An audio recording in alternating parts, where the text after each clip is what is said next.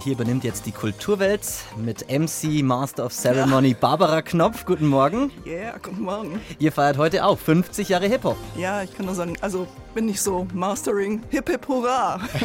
Eine der wichtigsten kulturellen Ausprägungen wird 50 und entwickelt sich ja immer noch prächtig. Absolut. Bayern 2 Kulturwelt. Außerdem, wenn Wände sprechen, warum München der Geburtsort für Graffiti-Kunst in Deutschland genannt werden kann. Und das hat ja auch was mit Hip-Hop zu tun. Das Frauenbuch ist ein politischer Raum.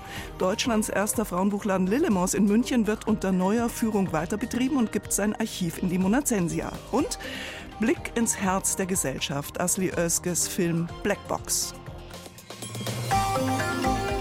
Kultur am Morgen auf Bayern 2. Heute mit Barbara Knopf. Und wir hören auch Hip-Hop. De La Soul ist ein legendäres Rap-Trio aus Long Island, New York. Und anders als im harten Gangster-Rap setzen De La Soul auf eher verspielte Reime und verwenden perfekt ein Prinzip von Hip-Hop, alles Verwertbare neu zusammenzusetzen. Hunderte von Samples aus Jazz- und Popplatten-Serien und Klangschnipseln. Aus dem Jahr 1989 der erste Song vom Debütalbum Three Feet High and Rising, ein Hip-Hop-Meilenstein, The Magic Number.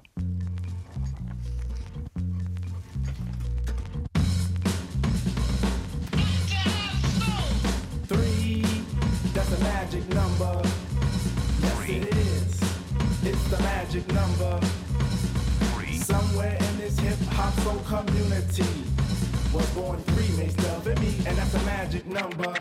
What does it all mean? Difficult preaching is posthumous pleasure. Pleasure in preaching starts in the heart. Something that stimulates the music in a measure. Measure in the music breaks in three parts. Casually see, but don't do like the soul. Cause seeing and doing are actions for monkeys. Doing hip hop hustle, no rock and roll. Unless your name's Brewster, cause Brewster's a punky. Parents let go, cause it's magic in the air. Criticizing rap shows you're out of order. Stop looking, listen to the phrase in Fred Stairs, and don't get offended while Mace Dosey your daughter. A dry camera roll system is now set. Fly around the store under Daisy Productions. It stands for the inner sound, y'all, and y'all can bet that the action's not a trick, but show enough a function. Everybody wants to be a DJ, everybody wants to be an MC, but being speakers are the best, and you don't have to guess. De La Soul Posse consists of three, and that's the magic number. This here piece of the pie is not dessert, but the cost that we dine. And three out of every darn time, the effect is mmm when a daisy goes in your mind. Showing true position, this here piece is kissing the part of the pie that's missing, where that negative number fills up the casualty. Maybe you can subtract it. You can call it your lucky partner. Maybe you can call it your adjective. But odd as it may be, without my one and two, where would there be my three mates past me? And that's the magic number. What does it all mean? Focus is formed by flaunt of the soul. Souls who flaunt style gain praises by pounds. Comment on speakers who honor the scroll. Scroll written daily creates a new sound. Listeners listen cause this here is wisdom. Wisdom of a speaker, a dove and a plug. Set aside a legal substance, you feed them for now. Get them high off this dialect drug. Time is a factor, so it's time to count. Count not the negative actions of one. Speakers of soul say it's time to shout. Three forms the soul to a positive sum. Dance to this fix and flex every muscle. Space can be filled if you ride like my lumber. Advance to the tune, but don't do the hustle. Shake, rattle, roll to my magic number. Now you may try to subtract it, but it just won't go away. Three times one. What is it? One, two, three. That's a magic number.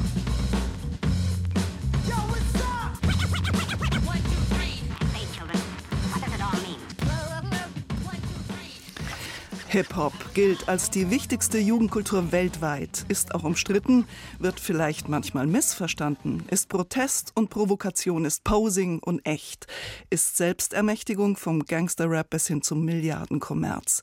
Eine Jugendkultur, die immer wieder Neues hervorbringt so gesehen nie in die Jahre kommt, auch wenn es heute einen Stichtag gibt, der etwas schräg klingt. Hip-Hop wird heute 50 Jahre alt.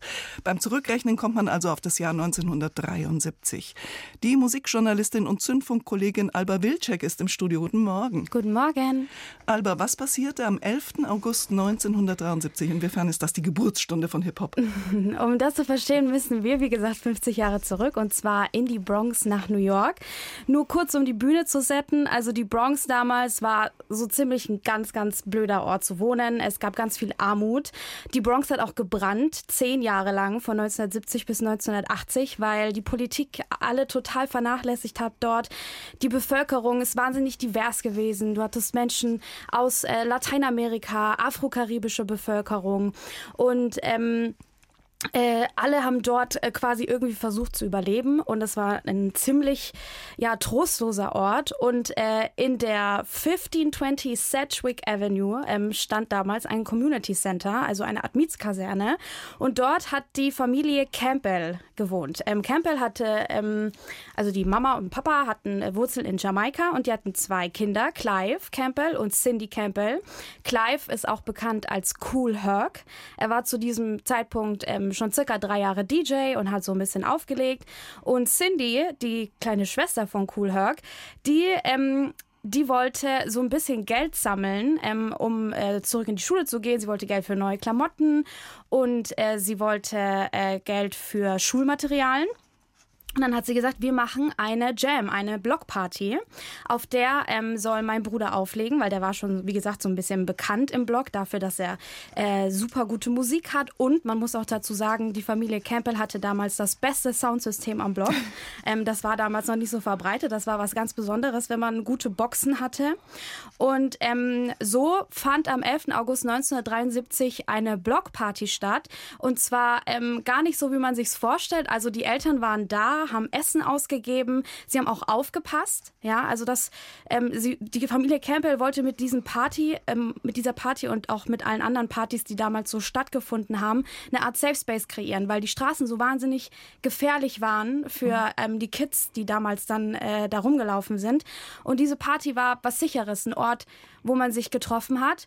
Also man war noch weit entfernt vom Gangster-Rap man war noch definitiv weit entfernt vom Gangster-Rap. Es gab ja damals noch gar keinen Rap. Also die Musik, die Cool Herc damals dort aufgelegt hat, ähm, ähm, er hat äh, ganz viele Freunde und Bekannte zusammengetrommelt. Es waren schon Maler da, es waren Tänzer da und die Musik, die er dort gespielt hat, das ähm, war auch nicht das gängige Disco, äh, die Disco-Alben, die damals so im Radio liefen und auch auf allen anderen Partys liefen. Disco war damals so, äh, ich sag mal, der Kommerz und das, was mhm. eben so gängig war. Nein, er hat sich besondere Platten ausgesucht und wir hören mal kurz rein in einen Track und zwar Apache von der Incredible Bongo Band.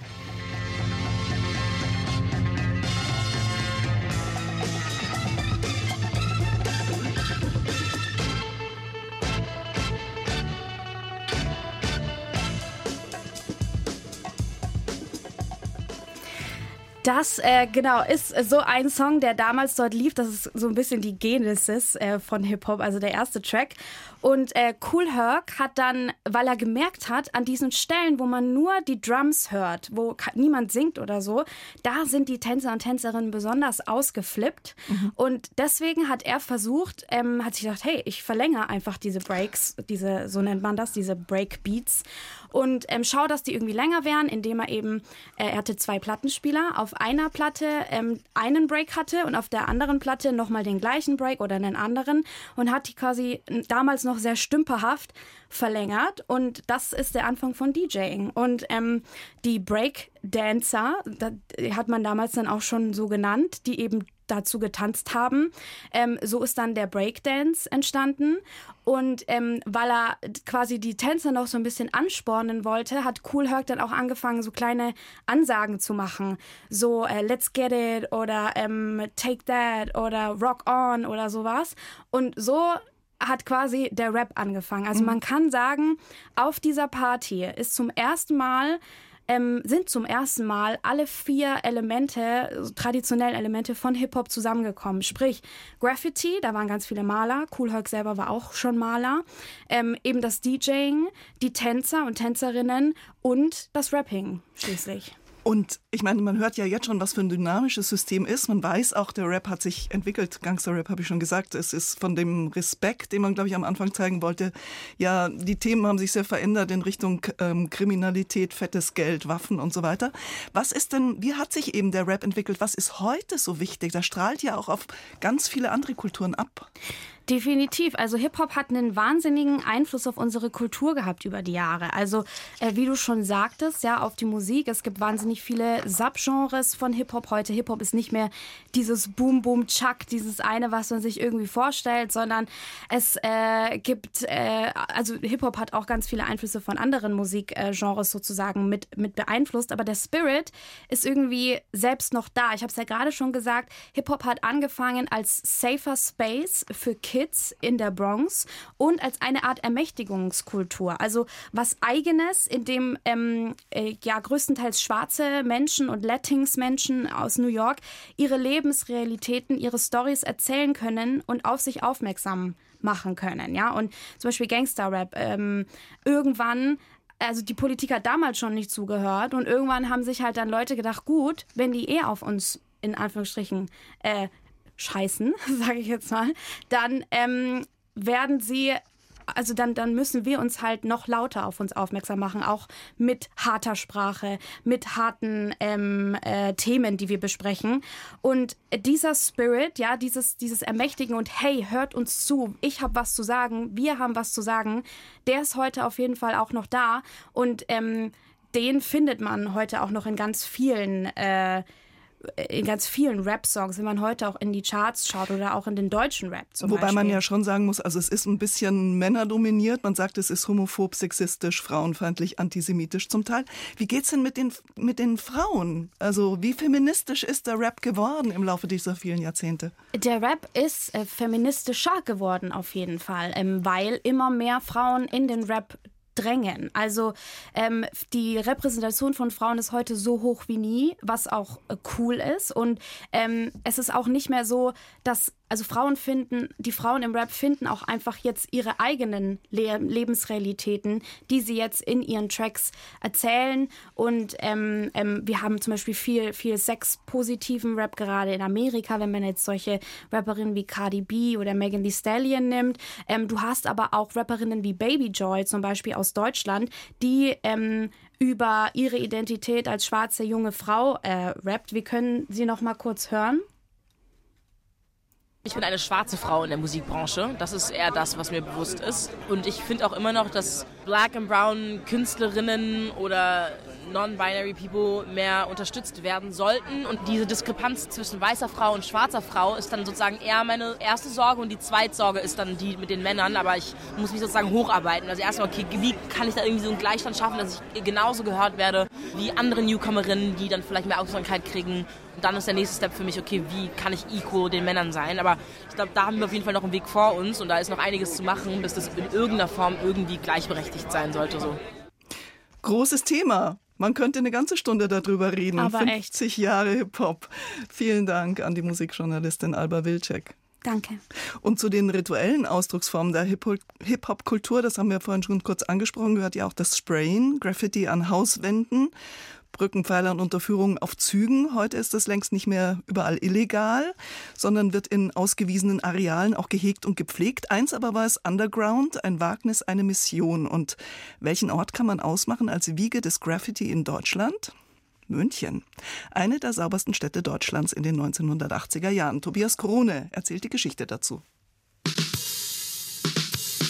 Die frühen 80er. Ein frischer Wind weht von Amerika herüber und trägt den Graffiti-Trend aus New York ausgerechnet nach bayerisch-Schwaben. Ich bin nicht in München groß geworden, ich bin in Buchloe groß geworden. Das ist im Ostallgäu, eine 10.000 Einwohnerstadt. Und die haben einen großen Wasserturm am Eingang. Also ein Betonbauwerk, das direkt an der Einfahrt ist. Den hatte ich dann nachts bearbeitet. Matthias Köhler, seit Jahrzehnten unter dem Pseudonym Lumit bekannt, ist der Pionier der deutschen Graffiti-Szene. Ein Mann mit bunt bekleckster Künstlerhose und ergrautem Pferdeschwanz, der gerne von seinen ersten Malversuchen erzählt. Und das war tatsächlich zwei Tage später in der Zeitung. Und auch plötzlich so die Diskussion, sollen wir nicht den ganzen Turm mal ein bisschen bunter machen und so weiter. Dann habe ich gemerkt, oha, da geht was mit Graffiti. Man kriegt Aufmerksamkeit. So das, was man ja heute unbedingt braucht für alles Mögliche, war damals mit so ein paar Sprühdosen und einer Nachtaktion tatsächlich noch möglich. Lumit zog dann mit seiner Mutter nach München um und guckte 1983 den nicht nur wegen seiner Musik stilprägenden Graffiti-Film Wild Style. Nach dem Film, das dann hat es mich vergessen können. Dann ging es nur noch, ich will das auch und raus und malen und malen und malen. Zusammen mit sechs anderen Sprayern sorgte Lumit eines Nachts an der idyllischen S-Bahn-Endstation Geltendorf für eine europäische Premiere. 1985 war das. Es war zwar bitterkalt wahrscheinlich, das war so eines dieser Rekordwinter. Es war bestimmt an die 15, 15 Grad minus, hat sich angefühlt, was kein Mensch bemerkt hat, weil wir so im Rausch waren, dieses Ding anzumalen. Also Schmerz, Hunger, Durst war da nicht der Fall. Wir waren nur auf Adrenalin, nur malen und hatten ja damals keine Ahnung, ob das irgendjemand mitbekommt. Die Presse bekam es mit und die Bahnpolizei. Und dann nach und nach auch die aufkeimende europäische Graffiti-Szene. Über Nacht war ein Whole Train entstanden ein Zug, der von vorne bis hinten komplett bemalt ist, außen, ja, den nennt man eben ein Whole Train, also einen ganzen Zug. Und das war die absolute Sensation damals, weil es nämlich der allererste europäische, nicht nur der erste deutsche, es war der erste europäische Whole Train. Und selbst in den USA gab es selten Whole Trains, das war immer noch was Besonderes. Sagt Martin Arz. Der Münchner ist Graffiti-Kenner und Autor des Stadtführers Street Art München. Und dass ausgerechnet hier in München, Geltendorf, der erste europäische Whole Train dann gefahren ist, das war der absolute Wahnsinn. Auf die erste vollgesprühte S-Bahn folgte bald die erste deutsche Sonderkommission Graffiti bei der Bahnpolizei. Der Whole Train blieb für Lumit nicht folgenlos. Er musste Sozialstunden ableisten. Da es nicht meine erste Gerichtsverhandlung war und ich ja Wiederholungstäter faktisch war, hatte ich, glaube ich, über 100, 120 Arbeitsstunden, die ich natürlich hauptsächlich damit zugebracht habe, für ein Jugendcafé die Renovierung eben gemacht habe. Eigentlich sollte es weiß sein, das Café, was es am Schluss natürlich nicht war. Mit zunehmender Bekanntheit sprühte Lumit schon bald die Wände von Privatleuten voll. 1993 auch das Badezimmer von Münchens Oberbürgermeister Christian Ude. Und er verdiente damit ordentlich Geld. Bis heute arbeitet Lumit als anerkannter Street Art Künstler. Lumit hat noch eine These, warum sich in München und Umgebung alles so früh entwickelte. Es ist besonders kunstaffin. Wenn du in einer Stadt mit so vielen Pinakotheken wie wir haben, Haus der Kunst, wirklich Dinge, die auf Ästhetik Wert legen, auch ein Stadtbild, das auf Ästhetik Wert legt, das prägt er auch als Maler. Das heißt, wir hatten einen sehr hohen Anspruch. Wenn wir Bilder an die Wand setzen wollten, pff, mussten wir uns ja mal messen. Die Klassizistik ist um uns rum. Geburtsort für die Soko Graffiti und die öffentliche Kunst München und die Graffiti Street Art. Und das ist der erste Solosong einer Rapperin, die in den USA auf Platz 1 kam. Lauryn Hill und Do-Wap vom Album The Miseducation of Lauryn Hill. Das Album hat 1999 fünf Grammys gewonnen.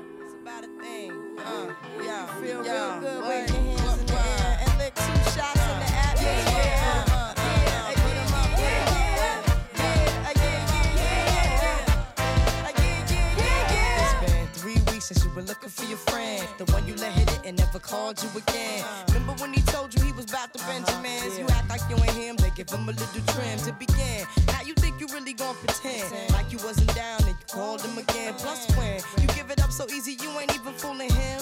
If you did it then, then you probably can. Talking out your neck saying you're a Christian. A Muslim sleeping with the gin. Now that was the sin that did Jezebel in. You gonna tell when the repercussions spin? Showing off your ass cause you thinking it's a trend, girlfriend. Let me break it down for you again. You know I only say it cause I'm truly genuine. Don't be a hard rock when you really are a gem, baby girl. Respect is just the minimum. Nigga, and you still defending them now.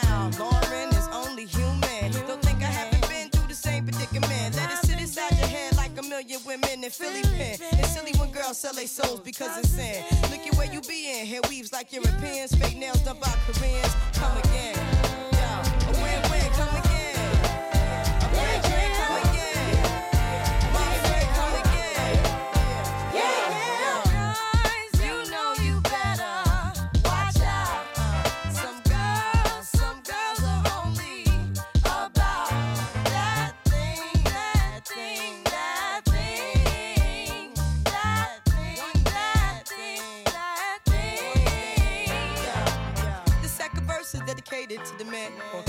With his rims and his Timbs and his women. Him and his man come in the club like hooligans. Don't care who they your fan, Papa Yang. you got Let's stop pretend. The one that pack pissed out by the waist man, crissed out by the casement. Still the name of this basement. The pretty face man claiming that they did a bid man.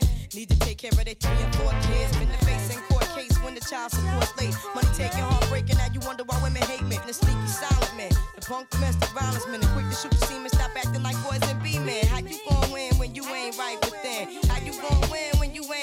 within. How you gon' win when you ain't right within? Uh uh, come again.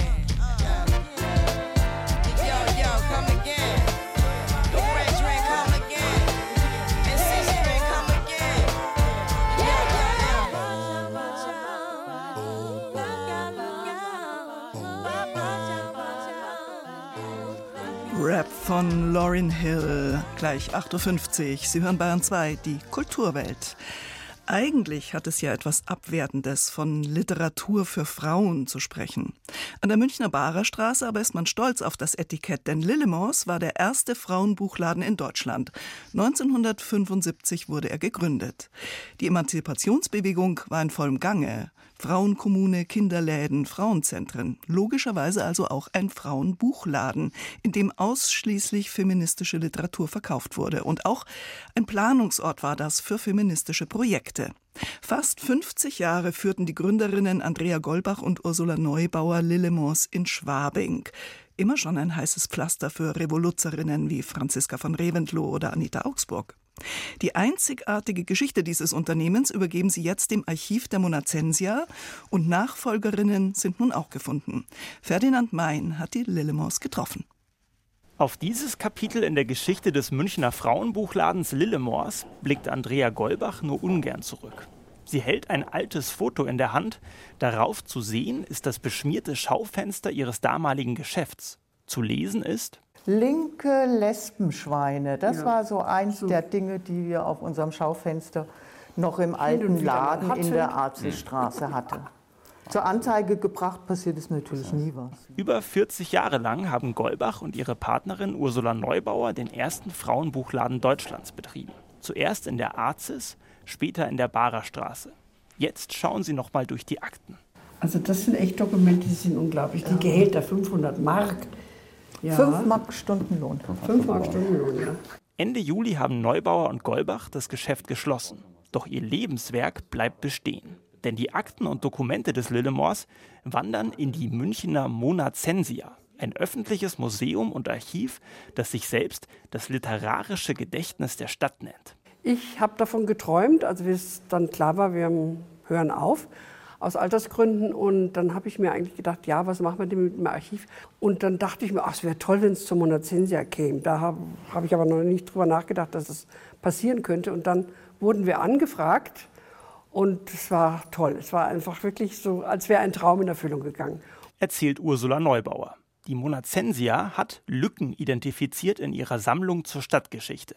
Archivar Thomas Schütte kümmert sich darum, die Dokumente zu erschließen. Es fehlen ganz viele weibliche Stimmen, es fehlen migrantische Stimmen, es fehlen Netzwerke, die in diesem Literaturkosmos aktiv waren, es fehlen Institutionen, die einfach wichtig waren. Und so eine Institution ist eben Lillemors Frauenbuchladen. Schon kurz nach der Gründung 1975 war Lillemors weit mehr als ein Buchladen, erzählen die ehemaligen Betreiberinnen. Weil Männer in den Anfangsjahren nicht hinein durften, entstand hier ein, wie es heute heißen würde, Safe Space für Frauen. Misshandlungen, sexueller Missbrauch, diese ganzen Sachen, die ein solches Tabu waren in dieser Gesellschaft, wurden im Buchladen wirklich offen besprochen. Das war auch der Grund, warum keine Männer rein sollten, weil die Frauen dann sofort aufgehört haben zu reden. Und das wollten wir nicht. Wir wollten, dass die einen Schutz haben und einfach mal sprechen können, ohne dass ihnen gleich wieder gesagt wird, wie, wie das Leben so sein soll. Die Betreiberinnen verkauften nicht nur Bücher. Sie hatten ein offenes Ohr für die Probleme von Frauen, planten feministische Proteste, verstanden sich als antikapitalistische Gegenkultur. Abtreibungen, Unterdrückung, häusliche Gewalt. Auch das waren Probleme, mit denen Frauen ins Lillemors kamen. Mein lieber Scholli, das war schon ein bisschen arg viel. Und manchmal saßen wir dann abends da und haben gesagt, boah, was war das wieder für ein Tag, ja? Aber musste sein. Und jetzt? Lange haben die Gründerinnen nach würdigen Nachfolgerinnen gesucht. Nun sind sie fündig geworden. Die Promotionsstudentinnen Nadine, Stine, Johanna und Sebastian waren selbst Kunden bei Lillemors. Jetzt wollen sie dem Laden ein neues Gesicht geben feministisch, queer, inklusiv. Für uns ist aber auch wichtig, irgendwie so ein Raum zu sein, wo die Nachbarschaft vielleicht auch zusammenkommen kann, der eben nicht nur von uns gefüllt wird, sondern auch von den Leuten außerhalb. Sagt Nadine. Feministisch wollen sie sein, sich politisch aber noch breiter aufstellen. Und anders als in den 70er Jahren sollen von Anfang an Männer in den Buchladen dürfen. Und ich denke, man muss es immer im Kontext sehen. Damals hat es auch einfach vielleicht mehr Sinn gemacht. Da war es ja auch noch mehr der Bedarf nach einem Safe Space für Frauen, so eine Art Frauenhaus, auch tatsächlich noch mehr angelehnt. Und ich glaube, wir sind jetzt in einer Zeit, wo wir einen Feminismus brauchen, der auch von den Männern mitgetragen wird. Im Oktober soll der Buchladen wieder aufmachen. Einen neuen Namen gibt es noch nicht. Der muss, wie es für ein feministisches Kollektiv üblich ist, zuerst noch im Plenum ausgehandelt werden. Es geht weiter. Lillemors, den ältesten Buchladen Deutschlands, gibt es weiterhin. Die Archivunterlagen aus knapp 50 Jahren Ladengeschichte sind jetzt aber in der Münchner Monazensia zu finden. Befindet sich die Gesellschaft in einem prekären Zustand? Kann man das so pauschal sagen? Kann man es greifen? Das Unbehagen über die permanente Gereiztheit, die Überforderung, das soziale Misstrauen? Der Film Black Box hat beim Filmfest München Ende Juni die Reihe Neues Kino eröffnet. Ein Ensemble-Drama mit Annette, mit Anne Ratte.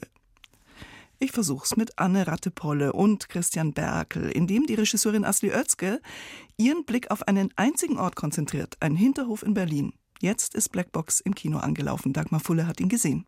Regisseurin Asle Özge ist in Berlin und Istanbul zu Hause.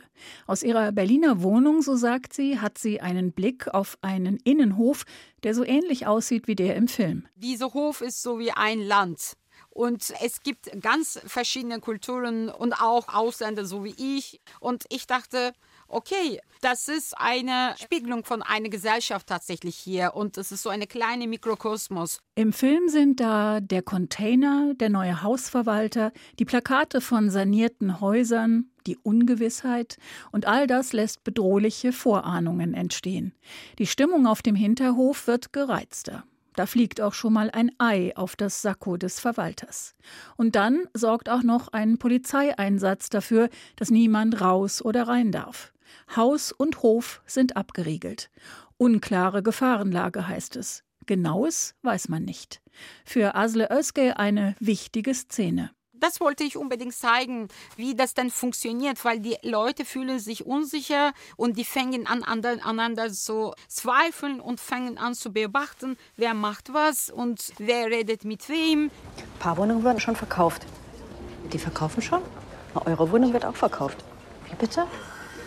Eine Freundin von der Frau, die mir das erzählt hat, wollte sie kaufen, aber jemand anders aus dem Hof scheint schon im Gespräch zu sein.